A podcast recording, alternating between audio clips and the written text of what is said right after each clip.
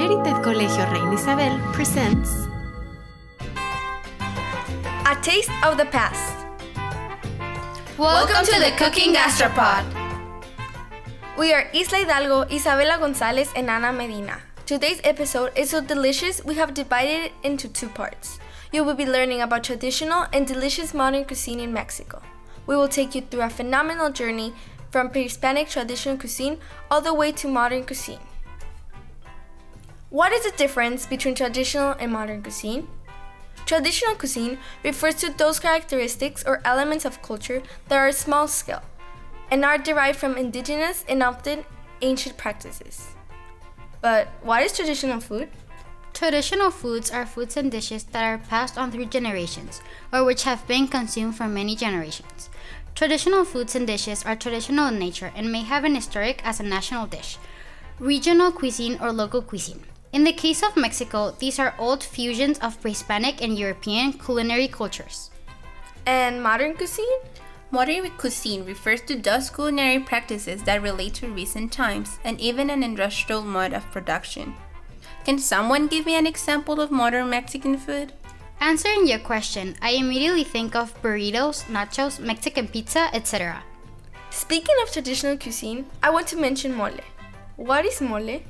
Basically, mole is a sauce made out of peppers, spices, and nuts. It is usually served hot, and normally it is served as a marinade for meats, like juicy chicken. Some recipes even use chocolate. Thinking about it, my favorite dish is also mole. The origin of mole dates back to the pre-Hispanic cultures when indigenous people mixed various chilies with pumpkin seeds, holy herb, and tomato to create a sauce they called muji. That this was normally accompanied with turkey meat, although duck and armadillo meat was also used. Amole was so delicious it was also served in ceremonies as an offering to the gods. However, an important factor that we need to talk about is the meaning of mole. Beyond just being delicious, mole is a word that is derived from Nahuatl, native language of the Aztecs, word moyi, which means mixture of sauce.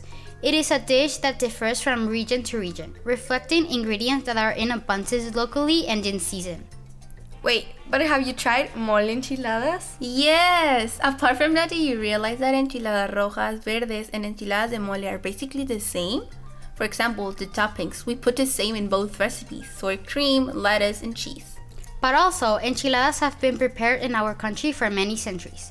Researchers in this field have found recipes dating back to the earliest Mexican cookbooks, from the 1800s. Additional historical texts suggest that even the Mayas filled corn tortillas with meat, even fish.